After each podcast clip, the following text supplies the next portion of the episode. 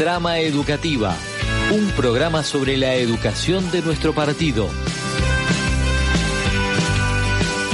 Tramar es pensar, planear, imaginar una acción que se llevará a cabo en el futuro. La trama también hace referencia a un entretejido de hilos que se cruzan en distintas direcciones. Trama educativa, la urdiembre compleja de la que participa una multitud de manos y de intenciones. Libertades que faltan nos trajeron hasta acá. En la trama educativa también está tu voz. Nos trajeron hasta acá. Muy buenas noches, programa número 139 de Trama Educativa. Le damos la bienvenida a nuestro programa y yo aprovecho para saludar a mi compañero de trabajo, Federico Bacalini. Buenas noches, ¿cómo estás? Buenas noches, Adrián, y buenas noches a toda la audiencia que como cada lunes se suma al aire de FM de la Azotea 88.7 para pensar, reflexionar con nosotros sobre la educación del partido de General Pueyrredón. También aprovechamos para saludar al resto del equipo, ¿verdad, Fede? Exactamente. En la producción Joaquín Marcos, en las redes sociales Jimena Mateauda, en la redacción de nuestro portal digital Angélica Torres y María Laura Lago, y saludamos también a, Lucas, Durso, nuestro operador, que hace posible que aún desde casa sigamos saliendo al aire en FM de la Azotea todos los lunes, 20 horas. Todos los lunes y hoy, excepcionalmente, un día feriado, también salimos al aire porque como empezamos a hacer a partir de que tenemos la cuarentena y el aislamiento social preventivo obligatorio, no, no, lo, no lo estábamos haciendo antes y ahora sí. Bueno, esto nos permite las plataformas digitales. También recordamos el resto de nuestras redes sociales, así le pones me gusta, nos seguís y podés eh, tener toda la información de trama educativa. Exactamente, nos podés seguir en Facebook y en Instagram como Trama Educativa, en Twitter, arroba Trama Educativa Radio. Nos mandás un mensaje por WhatsApp y te sumás a nuestro canal de noticias 2235285447 y si no, podés leer las noticias de Trama Educativa en nuestro portal digital tramaeducativa.net que hoy inaugura sesión y vas a escuchar nuestras noticias en la voz de María Laura Lago. Mientras no estabas en las noticias de tramaeducativa.net. ¿Qué novedades hubo en la educación de la ciudad desde el último programa? Si esperas el viernes, la semana se hace larga. Si tenés que estudiar, una semana es poco. Si no estás, la semana es eterna. ¿Qué pasó esta semana? Escucha, mientras no estaba. Mientras no estaba. Esta semana, en nuestro portal de noticias tramaeducativa.net, tuvimos la columna de la docente Paula Urcades, quien fue contundente con el contexto actual en materia educativa. Los docentes, como toda la sociedad, pero como educadores, hemos vivido un cimbronazo. También dimos a conocer el último informe de la Universidad Católica Argentina, donde confirma que el 53% de los niños y niñas que asisten a la escuela primaria no cuentan con clases de computación. La brecha digital entre los y las estudiantes no se achica. También te enteraste sobre el posible regreso a clases en agosto, informado por el ministro de Educación Nicolás Trota. Entre las medidas analizadas para esta vuelta a clases, se está pensando en un trimestre extra para los y las alumnas que finalizan el nivel secundario y así recuperar los contenidos no dictados durante este 2020. Publicamos la invitación de la Universidad Nacional de Mar del Plata a participar de innovar y crear valor, desarrollando tus ideas y potencial, que se realizará el próximo jueves 18 de junio a partir de las 16 por streaming YouTube. Informamos sobre las políticas implementadas por el gobierno de Brasil, que violan la autonomía de las universidades brasileras y comprometen la libertad académica y científica, como así también de las actividades de extensión. De este modo, la Universidad de Mar del Plata se manifestó en solidaridad con las comunidades educativas. Asimismo, en el portal de noticias tramaeducativa.net puedes ver la opinión de los gremios docentes a nivel local acerca de este posible retorno a las aulas. Suteba, Sadop y Dogba nos dieron su testimonio positivo sobre el accionar del Gobierno Nacional ante la pandemia del COVID-19. Conociste también los siete proyectos que mediante una convocatoria generada por el Ministerio de Ciencia, Tecnología e Innovación fueron aprobados en relación al programa de articulación y fortalecimiento federal de las capacidades en ciencia y tecnología COVID-19. Esto y mucho más podés encontrar en tramaeducativa.net. Seguí escuchando con nosotros Trama Educativa.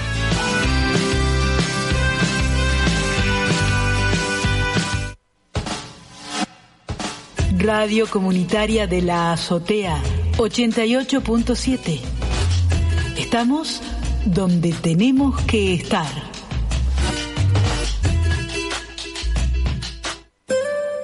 Nuevo jabón 6M. El lavado de manos con agua y jabón es la principal recomendación frente al coronavirus. Ante cualquier síntoma, llamar al 107. 6M. Más de 60 años juntos.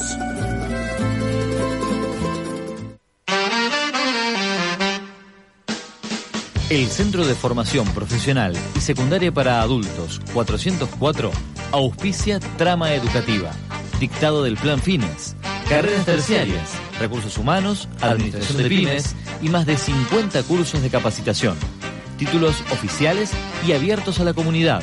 Contactate en el sindicato Independencia 1839, teléfono 499-3700, por Facebook Sindicato de Empleados de Comercio Mar del Plata o en la web www.sexa.org.ar. Conocer tus derechos es el primer paso para defenderlos. SADOP, el sindicato que representa a los docentes privados. Acércate, afiliate, elegí delegado, sumate a OSDOC, la obra social de los docentes privados. Centro Mutual Docente, cobertura y beneficios para los trabajadores de las escuelas privadas y sus familias. Libertad 4751, de 9 a 17. ADUM acompaña la quinta temporada de Trama Educativa en la defensa y promoción de la educación pública. ADUM, Agremiación de Docentes Universitarios Marplatenses. Más de 30 años defendiendo el salario y las condiciones de trabajo de docentes universitarios marplatenses trabajando y luchando por una universidad inclusiva y socialmente comprometida.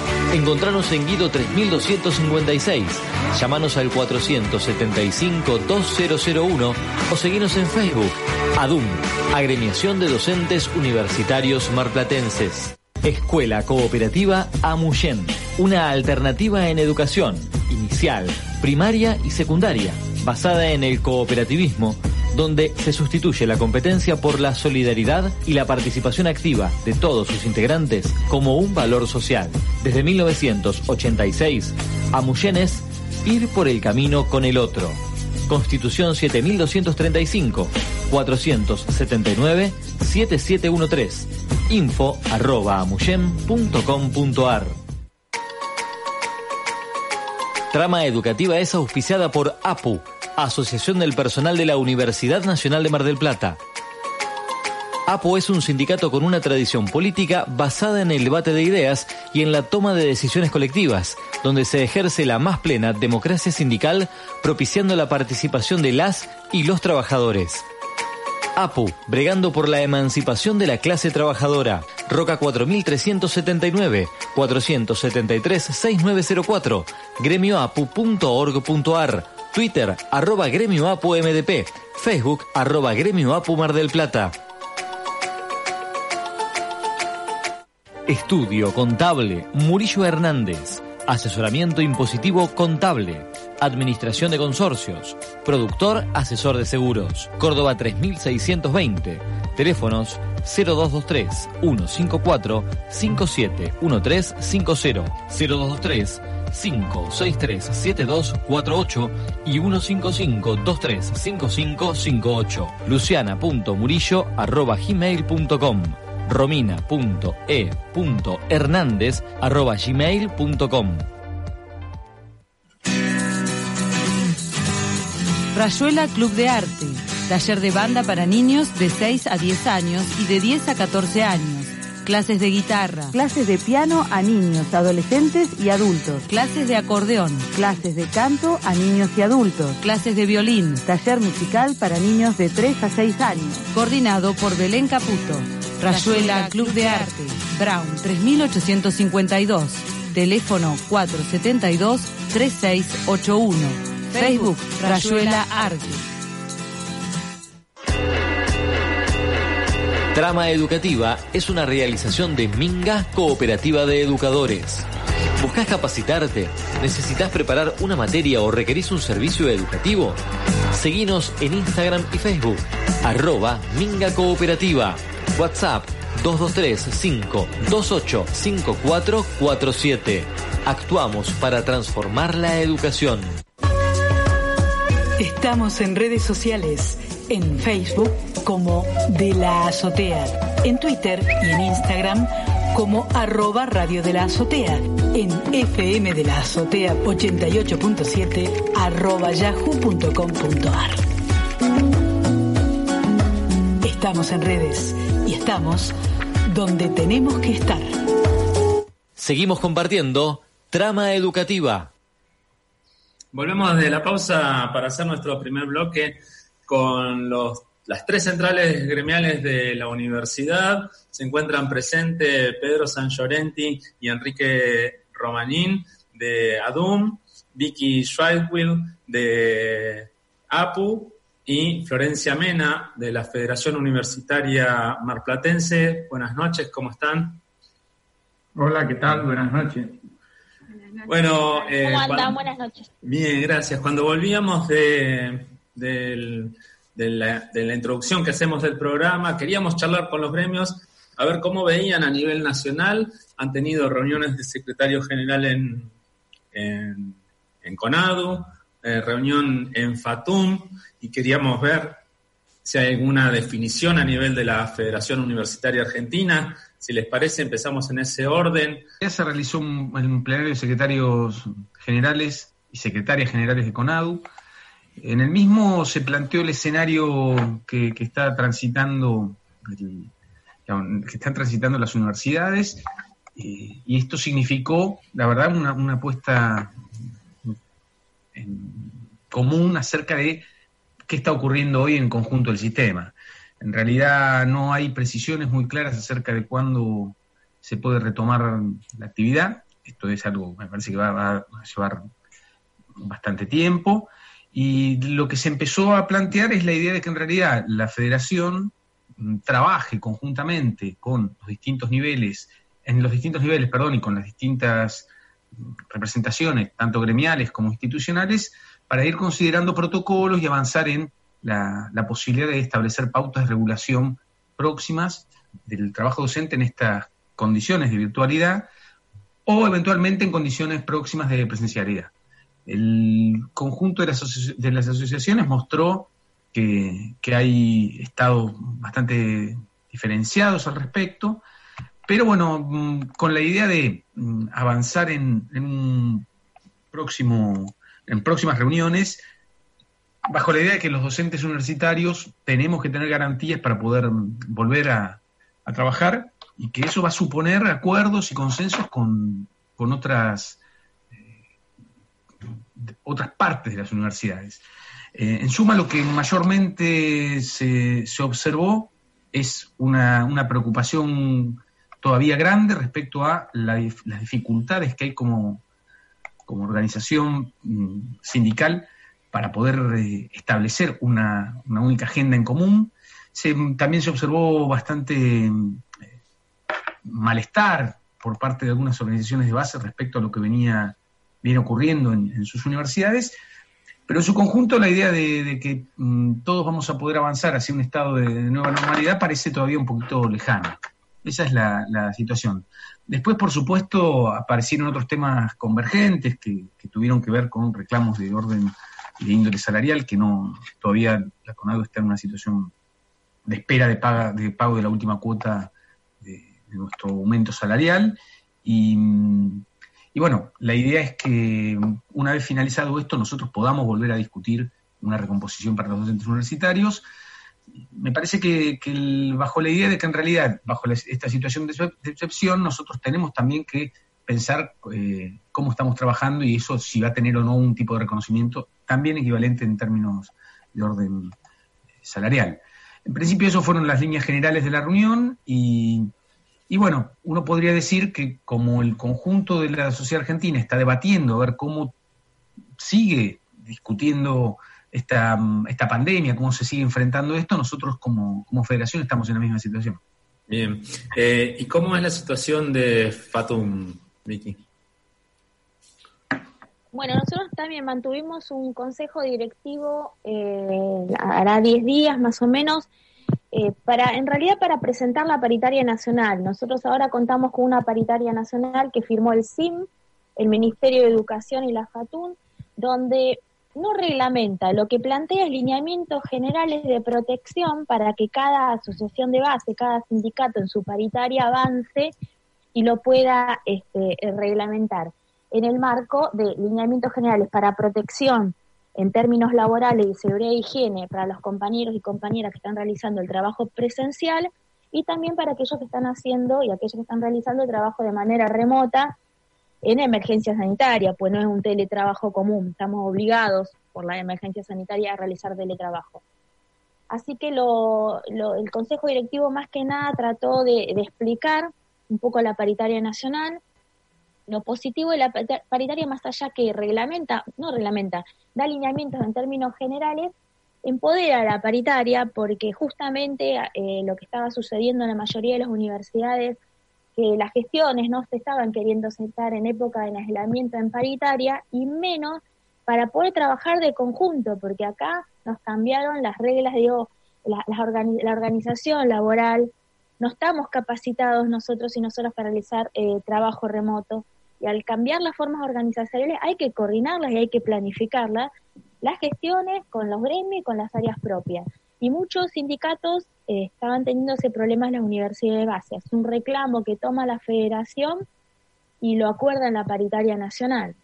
Y en ese sentido, también así como determina que es la paritaria local la que va a reglamentar qué trabajo presencial debemos tener a futuro, más allá del que establece los decretos nacionales y el gobierno nacional, también eh, vamos a determinar los sindicatos en las paritarias locales cómo van a hacer la vuelta, este, que no es nada sencilla y sino al contrario, es muy compleja.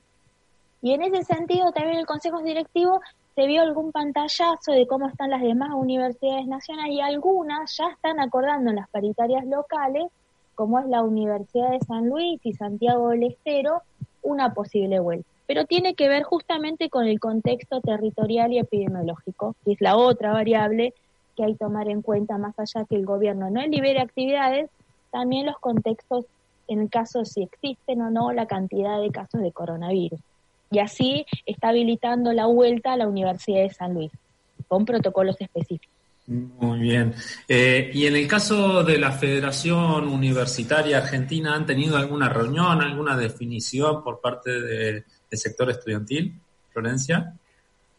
Bien, y ahí la federación es un poquito más difícil de explicar a nivel, a nivel país. Eh, sabemos que quienes conducen la federación no son afines a la mayoría de las organizaciones que nos encontramos dentro de, del movimiento estudiantil. Es la Franja Morada quien hace años tiene, eh, tiene este lugar en la Federación Universitaria Argentina. Pero de todas maneras se viene trabajando, en, como contaba recién un poco eh, Vic y, y, en, en las distintas centrales y federaciones de poder participar de estos comités de crisis que se están elaborando en todas las universidades nacionales. En primera instancia, la FUA participando del comité con, ministerio y con las centrales y federaciones de, los docentes y los trabajadores universitarios. De todas maneras, en el día de ayer, aquellas organizaciones que no formamos parte de, la conducción de la federación, fuimos invitados por el Ministerio de, Educación y se mantuvo una reunión en ese sentido para poder formar parte de, los comités de crisis de las universidades y también de este, de este comité de crisis a nivel nacional desde todos los sectores, entendiendo que la única manera de poder salir de esta situación es trabajando mancomunadamente con, con toda la comunidad universitaria. Bien, eh, hacíamos un primer repaso de la situación a nivel nacional, de las reuniones paritarias en los tres gremios, las participaciones de las centrales nacionales y queríamos hacer un, repaso también en, este primer bloque eh, respecto de los acuerdos salariales, ya que se está venciendo la última paritaria que, que terminaba ahora a fines de junio y se daba paso a una nueva instancia de negociación en la cual ya los gremios eh, debieran estar pensando, algo anticipaba Enrique respecto de el teletrabajo, este excedente de trabajo respecto de lo que era la presencialidad. Si les parece, empiezo con ADUM y la posibilidad de, hacer una explicación. Federico, ¿vos querés adelantar algo?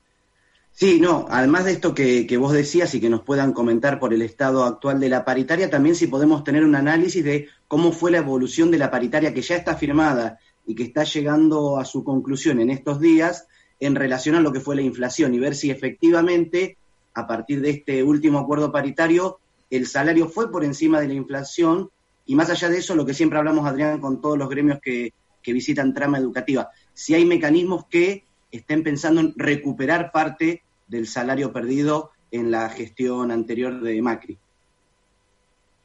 Así que bueno, empezamos con, con Adum, Quique.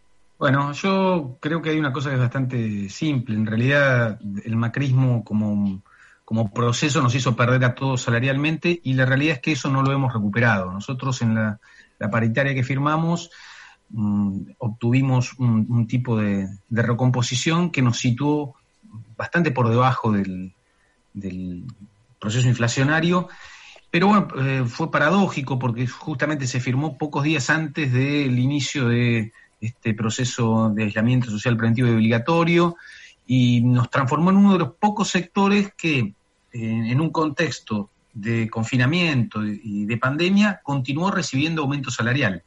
Claramente mm, nos permite mitigar esto algo de lo que perdimos, pero estamos entendiendo que hemos perdido en el proceso anterior 10 puntos por lo menos el último año, y en su conjunto más o menos cerca del 25% del salario. Esto hace para nosotros una, una dificultad muy grande y un desafío en, la próxima discusión paritaria, que la vamos a intentar comenzar a dar en un contexto muy difícil. Este contexto va a estar signado por la emergencia del teletrabajo, digo emergencia en realidad la reaparición, porque es un proceso muy viejo, el teletrabajo existe a nivel mundial desde la década de los 80 como algo que, ha planteado siempre un desafío para los trabajadores, pero bueno, lo vamos a tener como una realidad que ha implicado para muchos un desgaste enorme, que implica reglas nuevas y que todavía no están reguladas. Entonces, vamos a estar discutiendo en un contexto donde el conjunto de nuestra actividad se vio modificada, donde vamos a tratar de obtener para recuperar lo que no pudimos recuperar, para mm, cristalizar un pago acerca de lo nuevo y, y no tenemos todavía además una fecha muy precisa. Sabemos que nuestra paritaria vence el mes próximo, que ahí deberíamos estar recibiendo eh, la última cuota de nuestro aumento salarial, y ahí vamos a empezar a intentar eh, establecer una fecha, donde yo calculo que lo que va a suceder es que en la paritaria se van a solapar estos temas, ¿no? Bueno, ¿cuánto se necesita de recomposición salarial para adelante? ¿Cuánto se necesita para recuperar algo de lo perdido? Y además, ¿cómo reconocemos esta nueva modalidad de trabajo en algún modo también o expresado de algún modo también en un, número que pueda, que pueda ayudar a los docentes a continuar con esta modalidad. Eh, hay algunas de las cosas que se van barajando es bueno que, por ejemplo, pueda ocurrir la existencia de algún adicional que reconozca los costos que está teniendo el trabajo docente que, el docente pone desde su propio bolsillo. Por ejemplo, digo, mm, el costo de Internet o lo que es el, el uso de sus Mm, elementos técnicos. Con todas las dificultades que esto tiene, abro un paréntesis, realizamos esto en un contexto además donde hemos tenido los docentes universitarios un golpe enorme en nuestro ingreso por, el impuesto a las ganancias. Y entonces, bueno, esto, cierro ese paréntesis, va configurando un escenario muy complejo en donde además hay que tener algo presente, y yo creo que va a marcar mucho nuestras paritarias, que es que el esfuerzo del Estado Nacional para enfrentar esta pandemia mm, va a mostrar una merma de recursos muy grande.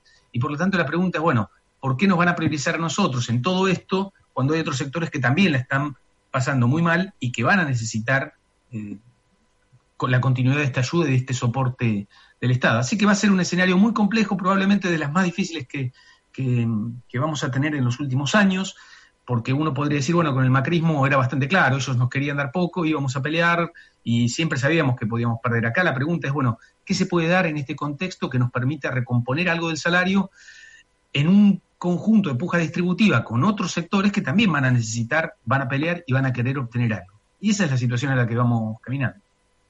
Y en el caso de, de la Federación de Fatum, Vicky, cuál es la realidad de la paritaria acordada, que es así, está venciendo ahora en el mes de junio, y cómo, cómo se posicionan a futuro. Bien, el contexto, bueno, es exactamente el mismo análisis y que caracteriza eh, Quique, ¿no?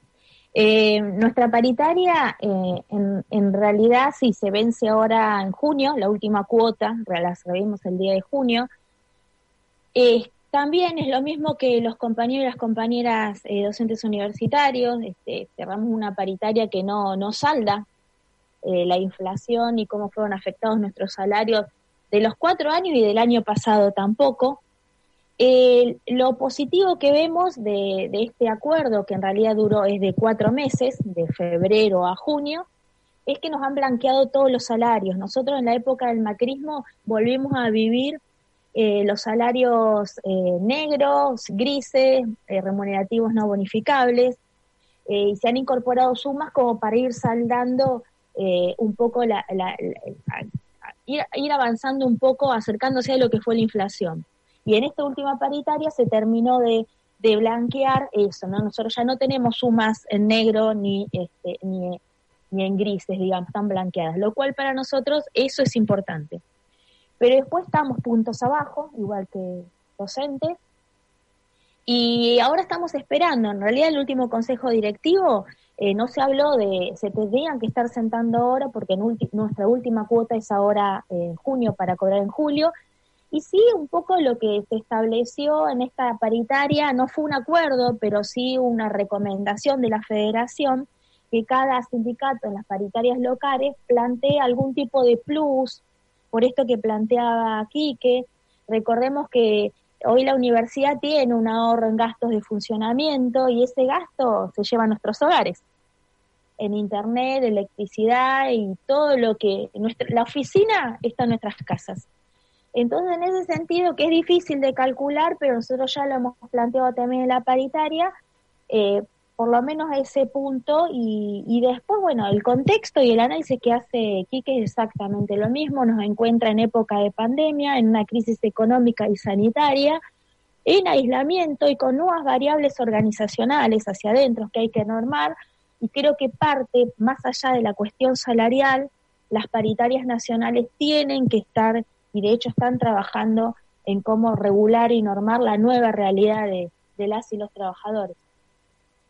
Exactamente, y a Florencia, si bien ellos y ellas no discuten salario, está claro que son otro gremio de, del sistema universitario, preguntarles igualmente porque la FUM durante todo lo que fue el gobierno macrista, hablo ya en la, en la realidad local, la Federación Marplatense, siempre estuvo a, a, la cabeza en todas las marchas que tuvieron que ver con la defensa de, la educación pública, de la universidad en particular, y sobre todo de esta idea del gobierno de Mauricio Macri de anular lo que era la paritaria nacional. Y bueno, en diciembre del año pasado eso se, se, recompuso, volvimos a tener paritaria nacional. Te pregunto, Florencia, en este caso, ¿cuál es la reflexión que ustedes hacen desde la organización?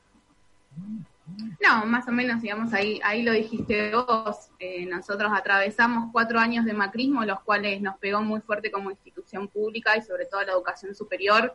No nos podemos olvidar de las tomas de nuestras facultades, digamos, en un momento tan eh, crítico como fue el 2018 para el sistema público, así que desde ese lugar que se haya eh, vuelto a abrir la, perdón, el perro, la paritaria nacional nos parece que es un punto de suma importancia para que la educación superior se levante y pueda, pueda realmente eh, el sistema público recomponerse poco a poco.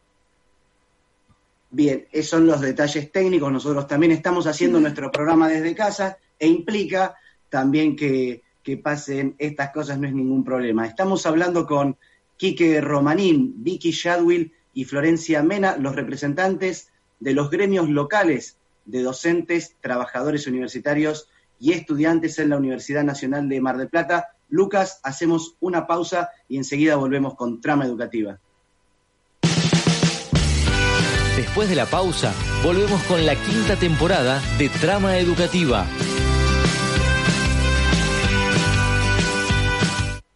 Soy Fernando Forio, integrante de la Asociación de Abogados Laboralistas de Mar del Plata, una asociación que está al servicio de la clase trabajadora, acompañándolos en sus luchas en las calles, donde siempre nos encontramos con compañeros y compañeras de Radio de la Azotea, porque la radio, igual que nuestra asociación, está donde tiene que estar.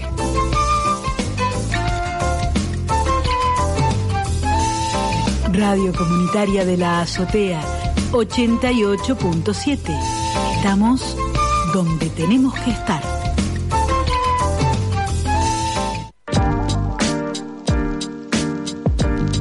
Cooperativa Repulgue Rebelde.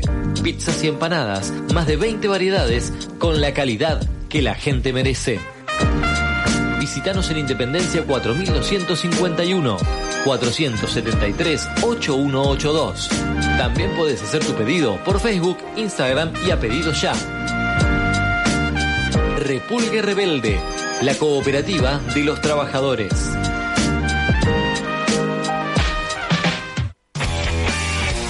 Acompaña a Trama Educativa Magis, consultores en seguros, profesionalismo y seriedad, seguros patrimoniales y personales.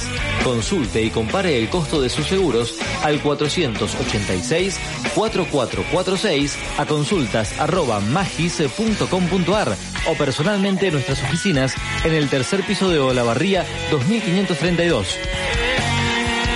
Magis, consultores en seguros. Más seguridad, mejor protección.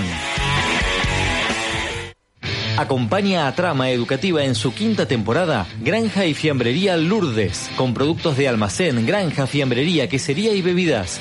Elaboración propia de milanesas de pollo, carne y cerdo. Producción destacada en 11 variedades de hamburguesas veganas. Variedad de milanesas vegetarianas, de berenjena, zucchini y zapallito verde. Granja y Fiambrería Lourdes, horario de atención, lunes a sábado 8 a 13.30 y 17 a 21.30. Domingos 9 a 13 y 18.30 a 21.30. Torrego 3345 2236 010249. Granja Lourdes en Instagram, superando los mil pesos, envíos a domicilio sin cargo. Todas las tarjetas de crédito y débito y mercado pago.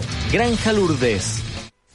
Ellos siempre defendieron la empresa, lucharon para sostener sus fuentes de trabajo y productos de calidad, cuidando la salud y el bolsillo de los vecinos. Ni los malos empresarios ni los tarifazos pudieron con su esfuerzo. Cooperativa Nuevo Amanecer. Tierra del Fuego 1650 y otros 8 puntos de venta en Mar del Plata, Sierra de los Padres, Batán y Tandil. Acompañemos la construcción colectiva de una empresa recuperada. Compremos calidad al mejor precio. Cooperativa Nuevo Amanecer. La Cooperativa de Trabajo MS acompaña la quinta temporada de Trama Educativa. MS, Agua Envasada. Somos la única cooperativa de Argentina envasadora de agua. Producimos agua envasada para Mar del Plata y también llegamos a Chapadmalal, Vidal, Mar Chiquita, Santa Clara y Ayacucho, entre otras localidades. Dispenser frío-calor, dispenser agua natural, bidones de 12 y 20 litros, bidones de 6 litros descartables. Envíos a domicilio, comunicate al 0223 155 526999. Grupo Sabores, catering y perniles. Entradas, picadas, perniles, postres y todo lo que necesitas para tu evento. Consultanos en www.gruposabores.com.ar o en nuestras redes como Grupo Sabores. Grupo Sabores, una expresión diferente. Radio Comunitaria de la Azotea 88.7. Estamos donde tenemos que estar. Trama Educativa Radio, quinta temporada. Bien, y volvemos de la pausa y queríamos retomar esta serie de preguntas que estábamos haciendo a nivel nacional, pero ahora para analizar y poder charlar respecto de la situación a nivel local, las paritarias locales, las reuniones con la gestión, las reuniones que han tenido eh, internamente cada uno de los gremios con sus bases. Así que quisiera iniciar la, ronda con Vicky, así cambiamos el orden. Eh, Vicky, eh, ustedes a nivel local han tenido reuniones con la gestión de la, de la universidad. Sí, nosotros hemos tenido, podido pudimos concretar dos reuniones paritarias. La primera un poco para, para organizarnos eh, cómo regularizarlas en el marco del aislamiento y la virtualidad. Y la segunda que tuvimos la semana pasada, donde ya este, pudimos trabajar políticamente en, en primera instancia, empezar a avanzar en el acuerdo de paritaria nacional, en cómo garantizar derechos en, trabajo remoto y a su vez también cómo ir avanzando en los protocolos de seguridad y higiene para los trabajos presenciales. Eso como parte política más intensa del debate en la paritaria local. Y después ir avanzando porque a nosotros nos ha modificado la, la, realidad organizacional en cuanto al trabajo. Así que empezar a acordar procesos de circuitos, eh, garantizar este, la continuidad de lo que para nosotros son los suplementos de mayor responsabilidad, que es garantizar salario y responsabilidades, los cargos jerárquicos, y algunos temas puntuales. Así que si estamos teniendo reuniones paritarias, la próxima es el miércoles que viene y seguiremos avanzando más que nada, los, más allá de los temas puntuales o problemáticas sectoriales que van surgiendo, este, porque la universidad está abierta, la universidad se está garantizando eh, tanto las clases a través del, de, personal universitario, sino también todo lo, todo lo que compete a las áreas profesionales y administrativas, entonces surgen problemáticas laborales. Y que vos decías que, había, que tuvieron una paritaria a nivel nacional que daba no directivas, sino las recomendaciones marco para el desarrollo de las tareas en forma remota. En este sentido, esa paritaria particular, ¿ha receptado algo de eso? ¿Están trabajando? en esto de alguna bonificación por el trabajo que se está desarrollando o el, el derecho a la desconexión, que es algo de lo que tanto hoy hablamos, pero que no sabemos cómo se materializa. ¿Ha habido algo de eso en nuestra paritaria a nivel particular? Sí, nosotros más allá del planteamiento, en esa paritaria la gestión tomó cada uno de los puntos, ¿sí? Eh, y los iba, los va a tomar en cuenta. Y la paritaria que viene, eh, vamos, entendemos nosotros que tenemos que avanzar en acuerdos, porque no es fácil reglamentar más allá de los lineamientos que tienen que... En realidad lo que estamos llevando es el convenio colectivo de trabajo a, otra forma de trabajar que es en nuestras casas. Entonces, tiene que respetar la jornada laboral, si hay una, una, una diferencia en cuanto a horarios de jornada, se tiene que acordar entre partes, se tiene que garantizar la desconexión y todos los beneficios y los derechos que establece el convenio colectivo de trabajo. Así que eso por un lado y lo mismo la presencialidad. Dejamos asentado también el tema del plus, solicitamos el plus, ahí la gestión no, en realidad salió denegado, nos dice que no, nosotros igualmente hicimos un planteamiento presupuestario que tiene que ver con el ahorro que está teniendo la todas las universidades en gasto de funcionamiento, como dije antes, trasladado a los hogares y para nosotros desde ahí se tiene que tomar el plus. Veremos la próxima paritaria cómo seguimos. Ah, eh, también comentaba Vicky que a nivel nacional, las dos centrales, después esto se lo voy a volver a preguntar a, Enrique, el, hecho de em, hay un descontento respecto de los gremios de base con las relaciones que están teniendo o no están teniendo con las gestiones de las universidades. ¿Cómo es ese análisis respecto de APU y la Universidad Nacional de Mar del Plata? Sí, nosotros desde un principio, la primera reunión que tuvimos con el rector fue un día antes, fue el 20 de marzo, previo al aislamiento, y nosotros ya ahí planteamos la necesidad, sin pensar que iba a durar tanto, que se tendría que haber un, se tendría que conformar un comité de crisis, que tendría que estar conformado por los tres gremios, por toda nuestra planta jerárquica y también por la obra social. Este, para poder coordinar, porque la gestión es la que establece las prioridades políticas en el marco del aislamiento, en el marco de los decretos y el contexto epidemiológico, pero hay que coordinarlo, hay que implementarlo con los sindicatos, porque entendemos que la salida y la coordinación entre toda la comunidad universitaria. Al día de la fecha no se concretó. Eh, lo hemos planteado en las dos paritarias, lo hemos planteado en conjunto con, con los gremios hermanos que, tanto con ADUNI como con la FUN, y no, no hemos llegado a un buen puerto.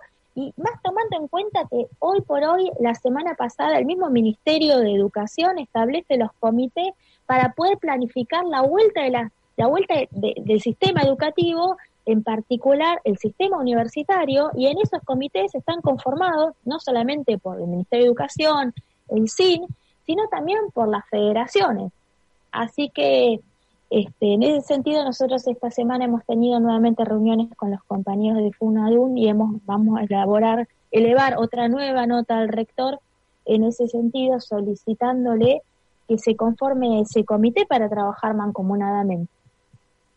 Bien, y aparte de la conformación de este comité, y abrimos el juego también con, con Quique o con Pedro, quien pueda tomarlo. A propósito de la conformación de este comité, si también es una realidad o algo que están solicitando desde ADUM y también cuál es eh, la realidad que viven los docentes universitarios en cuanto a esta nueva modalidad, algo que me parece, Quique o Pedro nos dirán, ¿la universidad estaba preparada para la virtualidad? No, bueno, eh, dale, dale. No, yo arranco por la primera, la última pregunta y vos por, la, por, por el resto. Mire, miren, es bastante claro que no. Nosotros tenemos una universidad que se parece más al siglo XX o estaba anclada en el siglo XX y no digo muy eh, a finales del siglo XX que una universidad eh, preparada para un proceso de este estilo.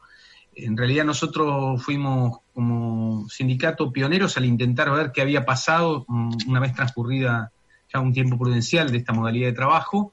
Realizamos una encuesta al respecto que, mostró que para la mayoría de los docentes esta nueva modalidad había implicado la puesta en marcha de eh, sus propios recursos, mucha inventiva, demasiado coraje, digámoslo así, porque tuvieron que hacer esto en un contexto interno de su vida cotidiana eh, trastocada muy, muy violentamente y que mostraba niveles de desgaste muy, muy grandes respecto a, bueno, a esta situación.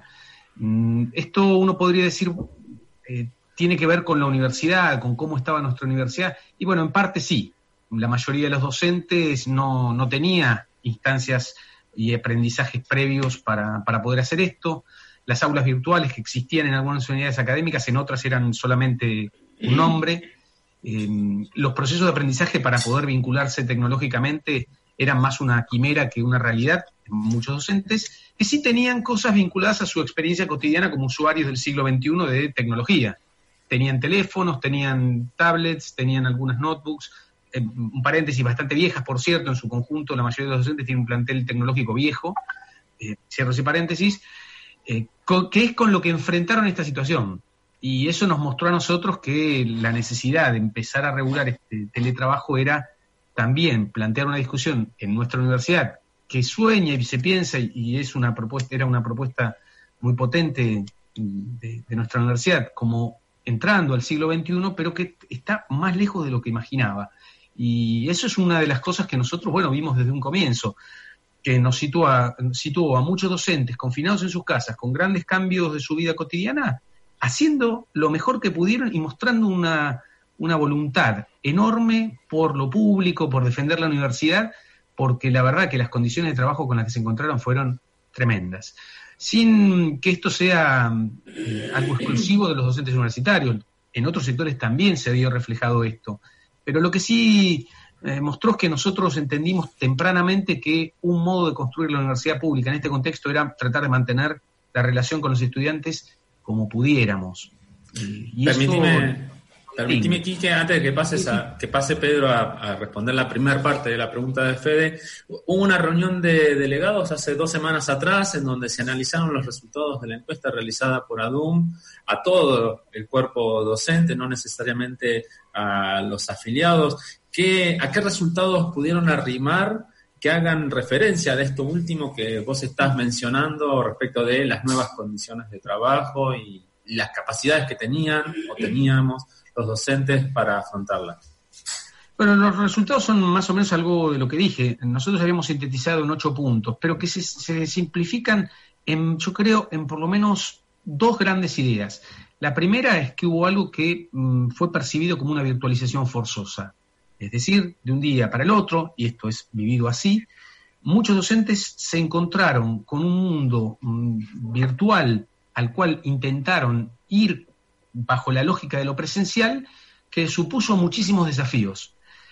En contextos distintos, en sus casas, con complejidades que tenían que ver con que en esa, en, al interior de sus casas o hay chicos o hay adultos con, que, exigen determinados cuidados o hay docentes que no estaban preparados porque no tenían una mirada de lo virtual positiva, que definieron en parte esa tarea. Esta virtualización forzosa supuso un esfuerzo enorme, pero enorme, eh, cantidad que se suplió básicamente con otro, otra gran idea, que es que en realidad el trabajo docente empezó a ser un trabajo en donde lo que más comenzó a invertirse es horas. Empezó a exigir una tarea, la tarea, una cantidad de horas enormes. Y empezamos a encontrar que docentes, sin importar la jerarquía, sin importar la dedicación, volcaron el tiempo que tenían, todo el tiempo que tenían, de manera creciente, a poder enfrentar las demandas que recibían. Es decir, empezamos a encontrar docentes que de dar un teórico o dos teóricos por semana, que implicaban, en el mejor de los casos, cuatro horas presenciales de trabajo, las actividades y las tareas para poder suplir eso les empezaron a llevar 20 horas. 20 horas que se constituían de modo sencillo. Filmar un video en YouTube que parece una tarea que para un adolescente es sencilla, para un docente no preparado, no vinculado a una tecnología, llevó, le llevaba muchas horas. Me pongo de ejemplo, a mí me llevó un video de 15 minutos, cuatro horas hasta que entendí cómo era la lógica. Y después, bueno, lo que me pasó a mí les pasó a otros, nos fuimos acomodando, acostumbrando. Y entonces, esa idea de virtualización forzosa y tiempo de trabajo es una idea muy potente que recorría el conjunto de la encuesta, en donde además vimos que los docentes no estaban muy preparados tecnológicamente, es decir, tenían tecnología pero no pensada para este proceso, sus condiciones cambiaban y internamente el hogar no es el lugar preparado para este tipo de trabajo, aunque lo acomodaron también, y, bajo la idea además que eh, lo que encontraban era una demanda muy fuerte, una presión muy fuerte frente a una no reglamentación. Es decir, por un lado, muchos estudiantes les demandaban algo más parecido a lo presencial, y por otro lado, las autoridades demandaban que hicieran todo lo que imaginaban en un contexto en el cual en la realidad lo que se hacía era lo que se podía. Así empezamos a encontrar una tensión entre actores que demandan y otros que intentan responder, pero sin tener normativa y que lo que pusieron fue en juego su tiempo.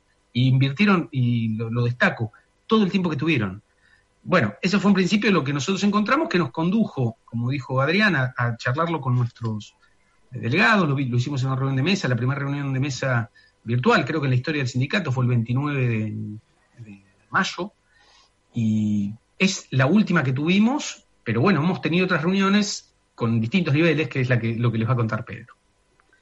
Bien, Pedro, lo que habría entonces recién, Quique, por ejemplo, esto que, decía tan, tan eh, diferente entre la demanda del docente y las gestiones que decían, bueno, hagamos hasta donde se puede o lo que se puede o con lo que se puede.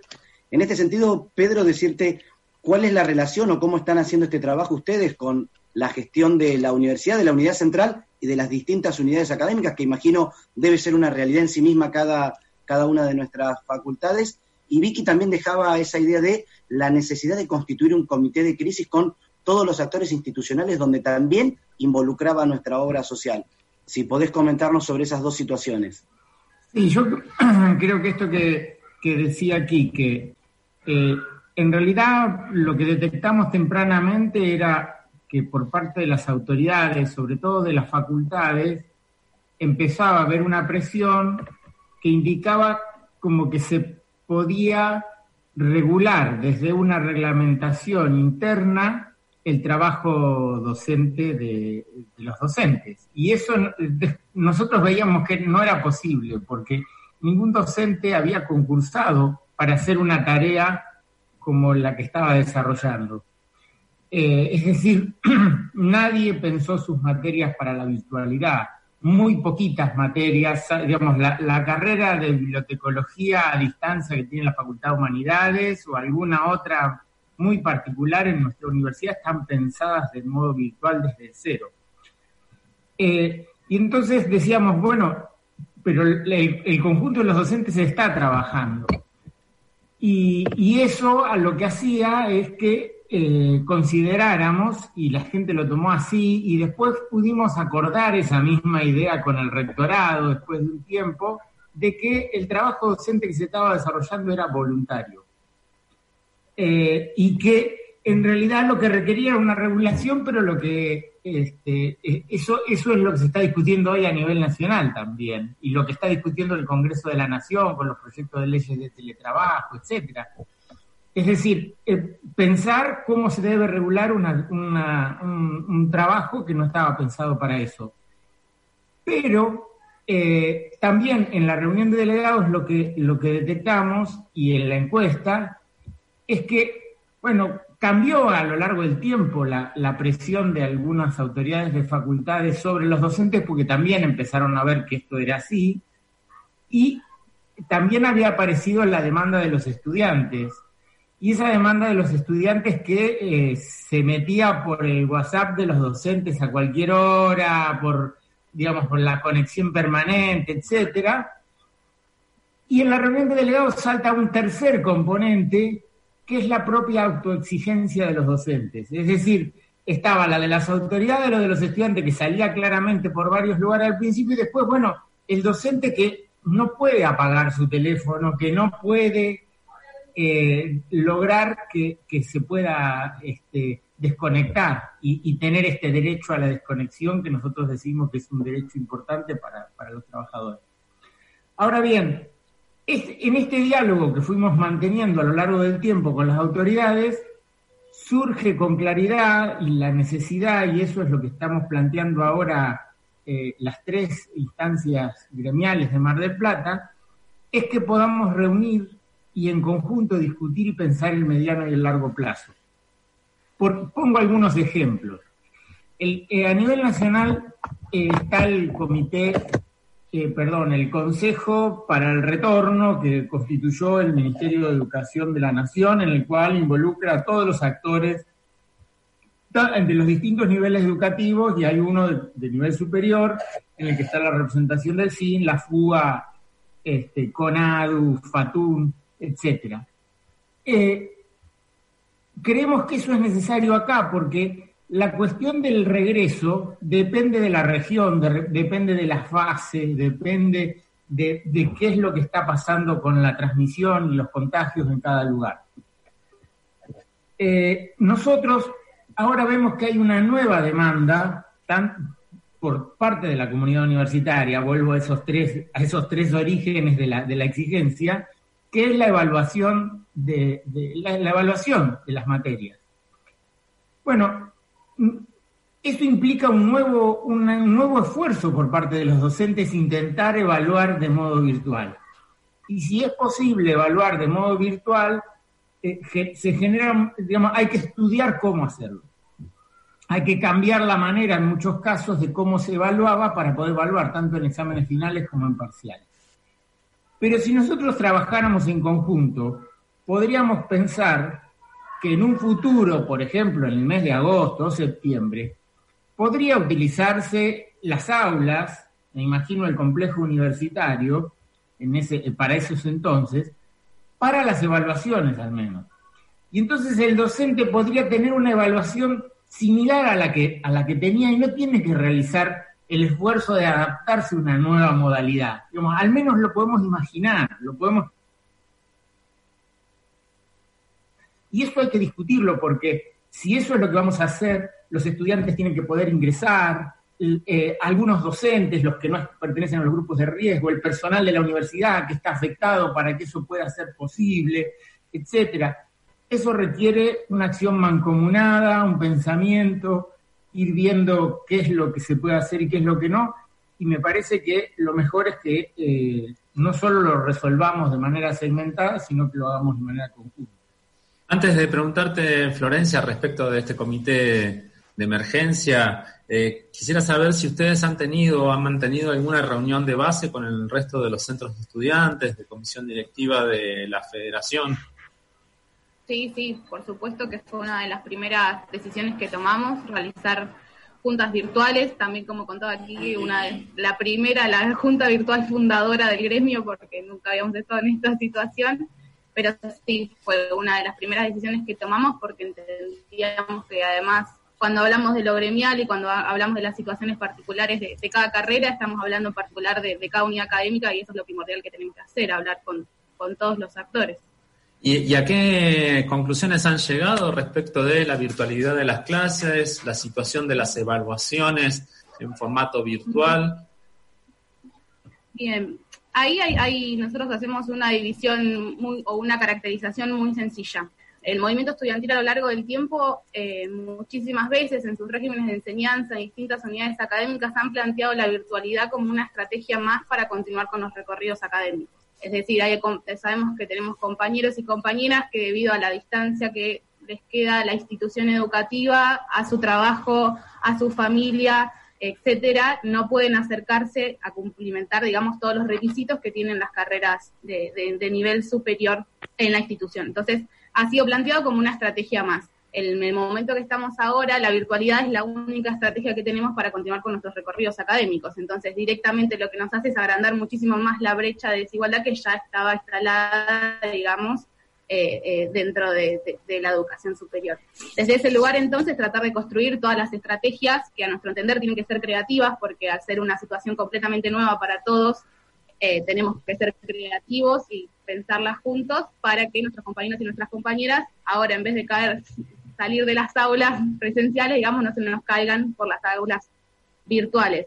Así que desde ese lugar sí, tratando de construir todas las estrategias, nosotros hemos mantenido reunión, una sola reunión con el rector ya hace muchísimo tiempo, no volvimos lamentablemente a tener comunicación desde el 9 de abril que el rector no, no nos ha llamado como federación para discutir eh, los puntos, puntos que les hemos presentado y que han sido algunos, como las becas de conectividad y las becas de, del comedor, han sido implementados, pero la verdad que, digamos, tenemos información súper descentralizada en ese, en ese sentido y, por supuesto, acompañando, recién como contaban los compañeros de, ADUM y, la compañera de APU, esta, la formación ¿no? de este comité de crisis que entendemos que es necesario para poder pensar a, corto, a mediano y a largo plazo eh, la, solución o la salida de esta situación tan particular y tan, eh, tan difícil para todos y, para todas. Esa presentación nosotros ya la habíamos hecho el 4 de mayo en conjunto con los tres gremios, el pedido explícito de la formación de comité, o sea, ya venimos hace un mes y pico con, con este pedido, no es algo nuevo, no es algo que se nos ocurrió ahora, y ahora por supuesto que, tiene muchísima más potencia porque las autoridades a nivel nacional han tomado la decisión que nosotros hace un par de meses venimos planteando, que es esto de poder trabajar con toda la comunidad universitaria y pensar la vuelta, así que hace un rato nomás se la terminamos, se la volvimos a entregar haciéndole explícito otra vez este pedido. Exactamente. En épocas de, pandemia, de crisis sanitaria, social, económica, eh, evidentemente estos temas que tienen que ver con la comunicación interna en la institución se vuelven un, valor fundamental. Esto corre por cuenta personal. Lamentablemente en nuestra Universidad Nacional de Mar del Plata el déficit comunicativo viene de larga data. Esperemos que esto se pueda reencauzar. Para hacer un cierre, les voy a pedir una breve reflexión de aquello que nos haya faltado por comentar y sobre todo cambiando un poco el eje. ¿Cómo es la representación gremial en lo virtual? ¿Qué, qué cambió también de sus vidas cotidianas como representantes gremiales. Vicky, ¿querés empezar? perdón, antes de eso, incluir dentro de esa reflexión que les pedimos, si pueden eh, poner su punto de vista de cómo ven a la universidad, eh, no solamente en esta situación de pandemia, en términos generales, educación, docencia, eh, oferta académica y la relación gremial, ¿no? Esta relación gremial que se está dando entre los tres gremios de la universidad respecto de otras universidades en ese escenario o en, esa, en ese mapa argentino del sistema universitario. ¿Querés empezar, Vicky? Bien, eh, por un lado, eh, más allá de las diferencias que tenemos con gestión, eh, tener paritaria en época de aislamiento y en virtualidad no es menor. La mayoría de las universidades nacionales y los sindicatos de bases no la están teniendo, nosotros estamos pudiendo garantizar. Me acuerdo las primeras reuniones de comisión directiva, cuando entramos en aislamiento, decíamos, ¿cómo garantizamos derechos de nuestras casas? Nosotros somos un sindicato muy territorial. Nosotros recorremos, tenemos reuniones de base, tenemos muchísimas asambleas y esos son los formato y reuniones con el cuerpo delegado es el formato que nosotros construimos. Así que eh, generando nuevas herramientas y entre ellas, bueno, estas reuniones de Zoom y las reuniones de la virtualidad son básicas para nosotros y para nosotras. Hemos convocado, hemos tenido ya tres reuniones del cuerpo delegado. Eh, las reuniones de comisión directiva las hacemos de esta manera. Estamos convocando, hemos ya tenido dos reuniones con todas las jefaturas, las casi 50 jefaturas, categorías máximas, las 1 y las 2 de la universidad, y estamos realizando reuniones de base.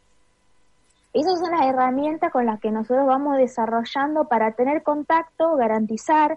También hemos hecho, igual que los compañeros y las compañeras de ADUN, una, una encuesta, ni bien entramos en el aislamiento, para primero tener una, un, datos en cuanto a compañeros y compañeras que estaban en situación de riesgo, pues la universidad no los tiene, entonces para estar cercanos a ellos y a ellas ante algún tipo de necesidad, y así y a subir un relevamiento económico porque esto repercute en los bolsillos de las y los compañeros, sobre todo en las categorías más bajas que ven afectado su salario, no por la paritaria, sino por la inflación y porque muchos de ellos tenían otra entrada o su familia, algún integrante familiar se quedó sin entrada de trabajo. Así que desde ese lugar hemos tratado de estar en contacto constante este, con las y los compañeros y redondeando las cuestiones políticas y llevando todos los reclamos a la paritaria. Así que en ese sentido hemos tratado de generar sobre la marcha, porque no, como digo, no hay un manual de la pandemia, es cómo actuar. Creo que estamos haciendo historia y lo estamos escribiendo ese manual, por lo menos transmitir la experiencia. Por eso es importante también las reuniones del Consejo Directivo, donde gran parte de las reuniones, las horas y horas del Consejo Directivo de la FATUN es intercambiar qué está haciendo cada sindicato de base y cómo está trabajando gremialmente con las y los compañeros. Así que hoy por hoy el intercambio de las realidades y las experiencias en ese sentido es fundamental. Bien, y en el caso de, del gremio de los estudiantes, Florencia, ¿cuál es la reflexión que hacen? Bien, en relación a la virtualidad y a la gremialidad, la verdad que se vuelve por momentos bastante difícil, pero por la virtualidad en sí misma es algo a lo que estamos acostumbrándonos todos eh, así que desde ese lugar bastante complicado, pero también tiene cosas buenas. Nosotros estamos organizando, podemos organizar charlas, podemos organizar ciclos o conversatorios, podemos abrir debates desde el conjunto con la gremialidad y la virtualidad que quizás en otro momento no podríamos haber llevado adelante por la presencialidad en sí misma, así que sacamos ese, ese atributo bueno que le podemos dar a la virtualidad. Em, desde la formación, desde la discusión, reflexión y el debate, así que por ese lado lo estamos intentando aprovechar al máximo. Y después, por supuesto, una lectura de, la universidad. Nosotros apostamos a construir día a día dentro de, nuestros pasillos, ahora dentro de nuestras cursadas virtuales, pero desde aportando y haciendo las sumatorias de las ideas creativas que se que, que, vamos pensando para, para poder aportar también a, una universidad mucho más inclusiva, democrática, que me parece que es también el objetivo de, de, todas las centrales gremiales de la Universidad Nacional de Mar del Plata, eh, y por eso, digamos, también es, es, es este espacio de, para, para poder lograr eso, ¿no? Bien, y en el caso de los docentes universitarios, Quique o Pedro, quien quiera tomar la posta. Bueno, en, eh, tal como decía Vicky, las reuniones eh, de, la federación tienen esa complejidad. Todo lo que antes se desarrollaba de manera presencial eh, lleva mucho tiempo de escucha de todo lo que está pasando en cada una de las universidades, qué es lo, qué es lo que están haciendo los sindicatos. nosotros hemos podido hacer hasta ahora solo una reunión formal de delegados virtual, vamos a hacer otra pronto eh, y, además vamos a, tener que hacer otra reunión de mesa en este, calculo que la semana que viene o la otra, que, eso es así, digamos, no, no podemos hacerlo de otra, de otra manera por la cantidad de personas, los lugares, etcétera. Y en, en cuanto a lo que tiene que ver con el desarrollo de la paritaria local, eh, hemos podido mantener reuniones, eh, se ha postergado mucho el tratamiento de los temas, digamos, en parte es comprensible por lo que está ocurriendo, eh, pero bueno, hay temas que teníamos ya un año y pico de tratamiento y, por ejemplo, la regulación de un artículo, el artículo 14 del convenio colectivo de trabajo, y las reuniones con, todos se, se, hacen muy complicadas y bueno, esperamos tener antes de fin de junio una, una respuesta satisfactoria. También eh, todos aprendimos bastante, o por lo menos aprendimos a usar estas herramientas que hace tres meses atrás no usábamos para, para comunicarnos, para conectarnos. Eh, en mi caso también eh, me dediqué bastante a, escribir, a escribir cuestiones que tienen que ver con la política gremial, tanto para aquí como para, para la federación. Eh, acabo de terminar un trabajo que es algo así como la revisión de lo que podría ser un futuro convenio colectivo de trabajo para, para CONAD. Eh, y, y, es analizando todos los proyectos que tuvimos, las cosas que quedaron en el tintero, ideas nuevas, las cosas que surgen por la virtualidad, etcétera.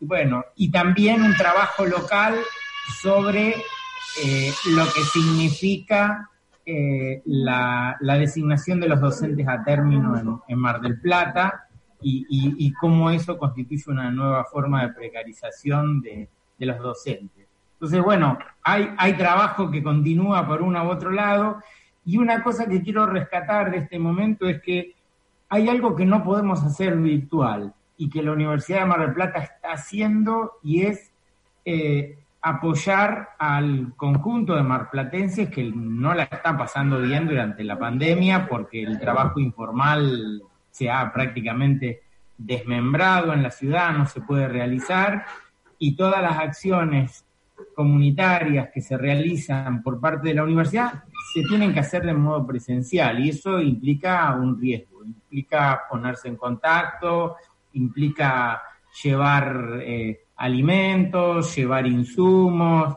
eh, a, distintos centros y actores. Digamos, la participación en los centros eh, de, comunitarios este, que se han generado y tienen mucha vinculación con, nuestros centros de extensión, los CEUS, me parece que es algo a destacar, como la acción que cada uno de los sindicatos puede realizar eh, con los comedores, con los merenderos barriales. Así que eh, eso también se está haciendo y no es virtual, es bien presencial y, se nota en la ciudad. Bien, yo me, voy a permitir eh, hilar un poco de todo lo que han dicho los compañeros y las compañeras. Un, un compañero que con Vicky tenemos en común, Nacho Barral, siempre dice que toda crisis es una oportunidad. Evidentemente los gremios de la Universidad Nacional de Mar del Plata están poniendo en práctica, en cuerpo, esa idea de que evidentemente tenemos una oportunidad de avanzar hacia una universidad mejor, que es la que efectivamente todos queremos y soñamos para el futuro. En particular, a los compañeros de ADUM y de APU que son auspiciantes de este programa, les agradecemos por participar de Trama Educativa y por sostener este espacio que tenemos para la voz de la educación en el partido de General Pueyrredón, a Florencia Mena, a Vicky Shadwill, a Pedro San Llorenti, a Quique Romanín, de la FUM de APU y de ADUM. Muchas gracias por hacerse presentes en Trama Educativa. Gracias. Gracias a ustedes. Gracias a ustedes. No, gracias. Lucas, hacemos la última pausa. Seguí escuchando con nosotros Trama Educativa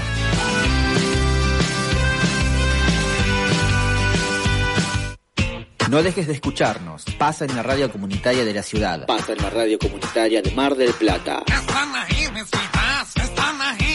Estamos en comunicación telefónica con el ministro de Educación de la Nación, Nicolás Trota. Bueno, ahí claramente no podemos hablar de educación virtual en Argentina porque nuestro país está atravesado por la desigualdad y una de las caras de la desigualdad es el acceso a la Por eso nosotros hemos tenido que desplegar una agenda en parte analógica, incluye no solo el uso de la televisión y la radio con la producción de 21 horas, creamos, herramientas por día, ¿no? 14 horas de televisión, 7 horas de radio por día, y la distribución ya de más de 18 millones de cuadrados. Para nosotros la centralidad del plan de conectividad es avanzar rápidamente en la conectividad de nuestras escuelas, más de casi el 60% de nuestras escuelas tienen conectividad, avanzar también en la gratuidad y la navegabilidad de todos los datos educativos, los celulares, el desarrollo de una plataforma educativa en la cual nos encontramos trabajando. Y al mismo tiempo la distribución de hardware, no solo de instrumentos tecnológicos, no solo para las escuelas, sino en el modelo que nosotros consideramos central, que es el retorno de ese derecho a la computadora por parte de que terminen también viajando a las casas cada uno de, los hogares y la escuela. Bueno, eso es la agenda en la cual tenemos que trabajar a lo largo de los próximos años. Escucha completa esta entrevista en radiodelazotea.com.ar.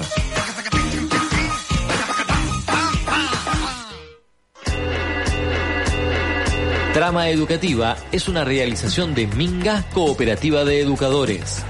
¿Buscas capacitarte? ¿Necesitas preparar una materia o requerís un servicio educativo? Seguinos en Instagram y Facebook, arroba Minga Cooperativa, WhatsApp 223-528-5447. Actuamos para transformar la educación. El Partido Socialista de Mar del Plata auspicia Trama Educativa, en sintonía con los valores que transmite y acompañando cada espacio para la reflexión y el debate que contribuyan a una mejor educación para una mejor ciudad. Radio Comunitaria de la Azotea 88.7. Estamos donde tenemos que estar.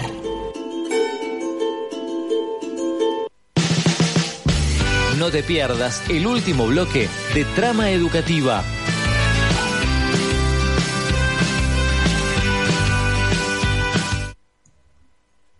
Último bloque de Trama Educativa en esta edición en la que estuvimos conversando sobre la realidad educativa en la Universidad Nacional de Mar del Plata a partir de la participación de los tres gremios con representación, la FUM por el lado de los estudiantes, ADUM por el lado de los docentes universitarios y APU en el lugar de los trabajadores universitarios. Y Adrián, esto nos deja mucha tela para cortar, sobre todo previendo una posible vuelta a las actividades presenciales en el caso de los trabajadores no docentes, en la pata administrativa, y ahí Pedro San Llorenti abría un poco el juego a poder tomar exámenes a partir del mes de agosto, una problemática que se está planteando para los docentes en la virtualidad. Sin lugar a dudas, como decía Vicky, retomo eh, el hecho de que están acostumbrados o que están relacionados más con un trabajo presencial que con un trabajo a distancia y, y cómo ha intentado a medida que ha pasado los días de esta cuarentena, acostumbrar o acomodar las rutinas laborales a, la actividad doméstica. Y por el lado de los docentes, con todas las dificultades del dictado para que pareciera lo más normal, lo más normal posible eh, en la virtualidad. Esperemos que esas proyecciones que realizaba el secretario general de ADUM, Pedro San Llorenti, respecto de la toma de exámenes en forma presencial en agosto, se concrete y se empiece a pensar a partir de ahora cómo gradualmente se puede ir retomando la actividad, no solamente en las tareas administrativas, sino también en las tareas de docencia. Exactamente, y nuevamente poner en valor, siempre lo hacemos con los distintos gremios, Hablamos siempre del retorno de la paritaria nacional. Bueno, también estamos viendo que a nivel local, en el marco de la Universidad Nacional de Mar del Plata, están funcionando las paritarias particulares también, debiendo readecuarse a estos tiempos de la virtualidad, pero como bien decía Pedro, recuperando el tratamiento de un artículo de su convenio colectivo de trabajo, en el caso que contaba Vicky Shadwill, con algunos acuerdos que sostengan ciertos procesos que permitan seguir garantizando el cobro de los saberes de todos los trabajadores universitarios. Y también Florencia nos hablaba desde el rol de los estudiantes, tratando de generar herramientas que permitan y garanticen un proceso de continuidad pedagógica también en el nivel universitario. Algunas de las cosas que quedan pendientes eh, en la resolución en términos locales eh, es el tema de los gastos que le está llevando a los docentes, el personal universitario, eh, que son extras a los que estaban antes de trabajar en forma doméstica y que la universidad podría eh, hacerse cargo de esos gastos. El tema es, y no, no, no, no, no era mi intención debatirlo con los gremios, todavía estamos sin una ley de presupuesto, todavía estamos esperando arreglar con los fondos que, a los que les debemos eh, internacionalmente para poder empezar a sentarse a discutir en la Cámara de Diputados y de Senadores un presupuesto para toda la, la economía pública, pero particularmente para los números del sistema universitario nacional. Exactamente, y en este sentido, por el lado de los trabajadores no docentes, trabajadores universitarios, la FATUM incluyó una cláusula con acuerdo a nivel nacional, pero se indicaba que es la paritaria particular la que finalmente tiene que resolver sobre esta cuestión de un plus o bonificación por el uso de las propias herramientas. Y en línea con lo que vos decías, Adrián, al no haber un presupuesto aún a nivel nacional, tampoco está aprobado el presupuesto de la Universidad Nacional de Mar del Plata, que prorrogó el del ejercicio anterior para mantener su funcionamiento lo más habitual posible. Seguramente si se logra conformar esa mesa de emergencia en el ámbito de la universidad, se puedan trabajar con los números sobre la mesa y ver cuánto le queda disponible realmente a la universidad para poder afrontar estos gastos será un debate y una discusión, un acuerdo al que puedan llegar los gremios y esperemos que puedan transmitirlo a través de trama educativa, ya que estamos afrontando estos debates y estamos llevando sobre la agenda pública la educación. Así que bueno, aquí hemos llegado al fin con este nuevo programa, el número 139, en la quinta temporada de Trama Educativa. Saludamos al resto del equipo, y a la radio FM La Azotea que nos brinda el espacio para poder eh, llevar adelante nuestras ideas y por supuesto a nuestros auspiciantes que nos acompañan y nos ayudan para que lo podamos hacer. Exactamente, y mientras tanto todos los lunes nosotros buscamos seguir aportando desde trama educativa al debate, a las reflexiones en esta coyuntura tan compleja, buscando ser la voz de todos y todas los actores y actrices de nuestro sistema educativo. Seguimos, Adrián, haciendo el programa desde nuestras casas. Y si mientras estamos en nuestras casas, estamos... Donde tenemos que estar. Chao, seguimos por tramaeducativa.net. Hasta la semana que viene.